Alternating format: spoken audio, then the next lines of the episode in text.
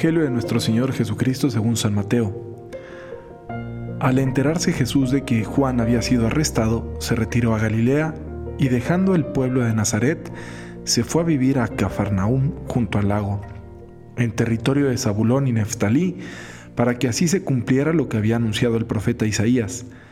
Tierra de Zabulón y Neftalí, camino del mar al otro lado del Jordán, Galilea de los paganos. El pueblo que yacía en tinieblas vio una gran luz, sobre los que vivían en tierra de sombras una luz resplandeció. Desde entonces comenzó Jesús a predicar diciendo, conviértanse porque ya está cerca el reino de los cielos.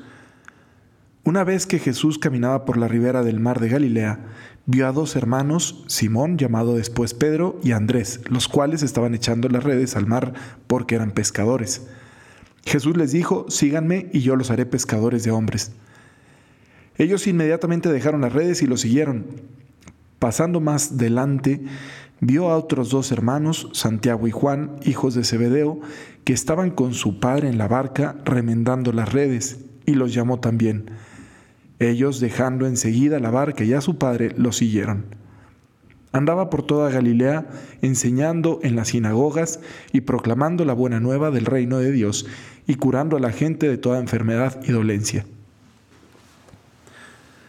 Me encanta a mí, y creo que ya lo he mencionado, pero me encanta de verdad eh, la vida pública de Jesús. Es decir, Cristo que está ahí viviendo en Cafarnaúm, en esta ciudad que es la Galilea de los paganos, es decir, esta tierra de frontera eh, cultural entre el mundo judío y el mundo eh, de influencia más griega, pero helenística. Una ciudad comercial, una ciudad que además era un puerto, como Guaymas.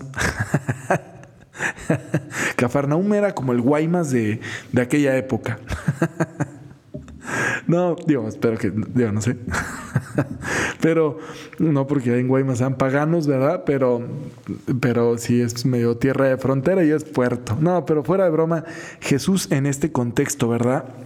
Eh, como medio multicultural, en este contexto eh, de de como de confrontación y en este contexto tan, tan humano también, ¿no?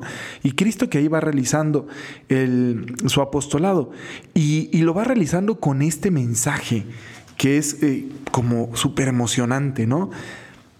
Eh, conviértanse porque ya está cerca el reino de los cielos.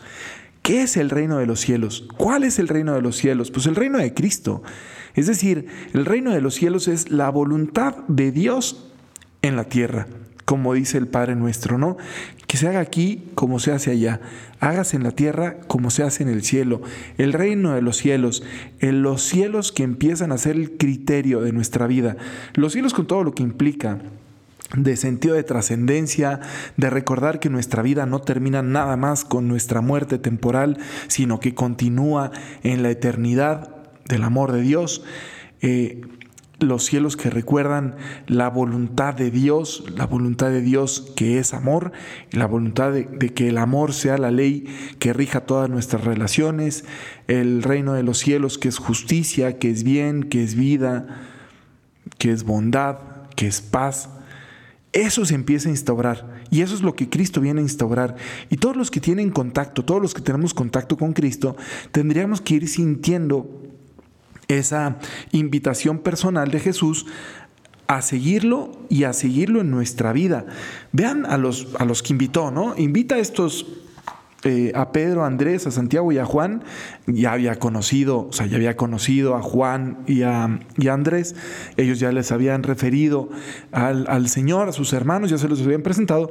Ya lo conocían, vamos. Pero en este momento no solamente tienen ya el conocimiento, sino que el conocimiento se convierte en una invitación. Cristo que te conoce, pero que también te invita, te invita a su seguimiento. Síganme y los haré pescadores de hombres.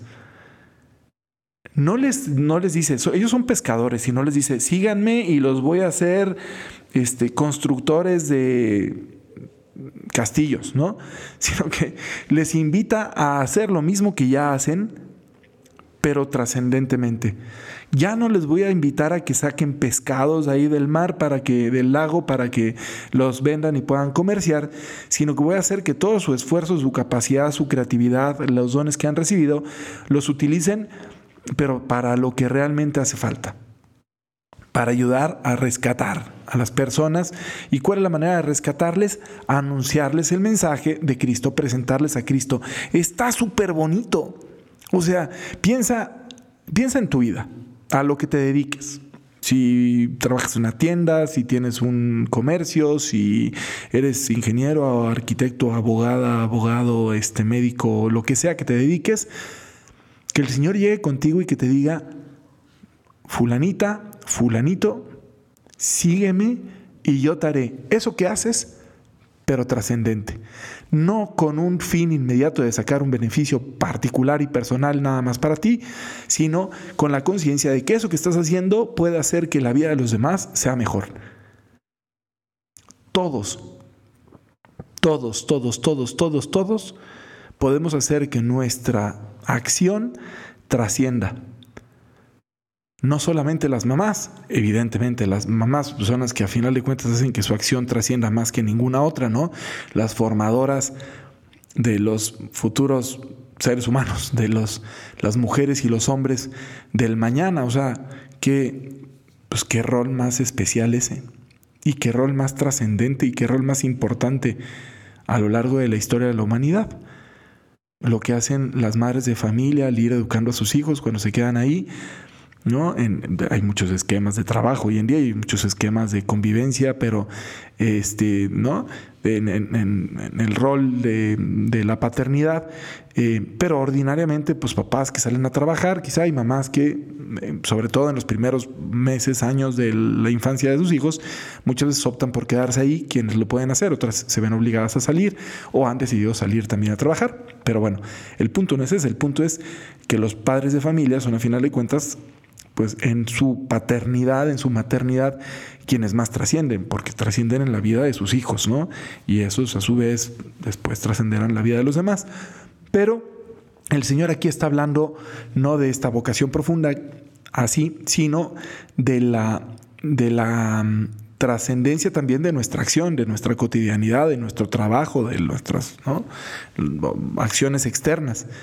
Y eso está bien bonito, también hagas lo que hagas. Y hay mil ejemplos de esto. O sea, gente que haciendo bien su trabajo permite que otros se acerquen a realidades más trascendentes.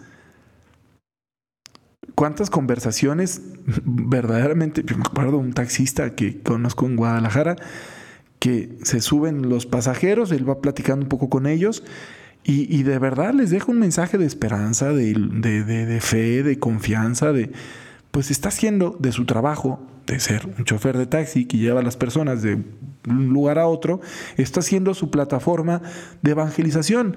Y no a fuerzas, ¿verdad? No es de estos que te bombardea y no, te va conversando de lo que tú le hables, pero te va dejando lo que trae en su corazón. Porque este hombre sigue a Cristo y ha hecho que el reino de los cielos reina en su corazón y lo transmite. Y lo mismo puedo decir de gente que tiene un café, personas que se acercan a ese café y ahí en la conversación, en el servicio, van abriendo el corazón y trascienden. Y abogados, y arquitectos, y médicos, y mecánicos, y financieros, y lo que sea. Cada uno de nosotros puede hacer que por el testimonio de su vida, de ese encuentro personal que hemos tenido con Cristo, a quien hemos decidido seguir, que va transformando nuestro corazón y que hace que ese corazón transformado transforme también nuestra actividad cotidiana. De eso se trata el reino de Dios.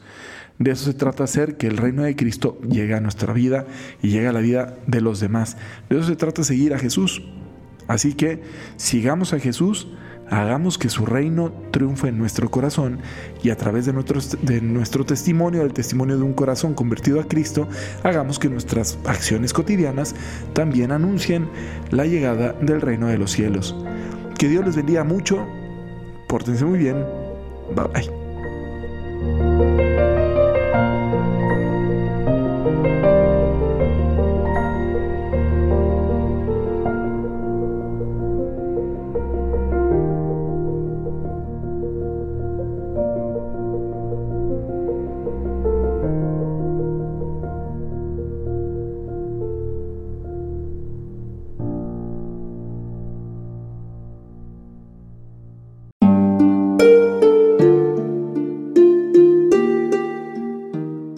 Hola, ¿qué tal? Perdón por la interrupción, pero quiero invitarte a escuchar el nuevo podcast de Juan Diego Network que se llama Oraciones de la Noche. Ahí te voy a acompañar antes de dormir, así que no tienes excusa para no escucharlo. ¿Y qué vamos a hacer? Pues yo te voy a ir guiando para que te relajes, te prepares para dormir y haremos una oración juntos. ¿Qué te parece? ¿Nos vemos pronto entonces? Escúchalo en tu plataforma favorita. Solo sigue el link en los show notes de este episodio. Oraciones de la noche, no lo olvides, ¿eh? Nos vemos pronto.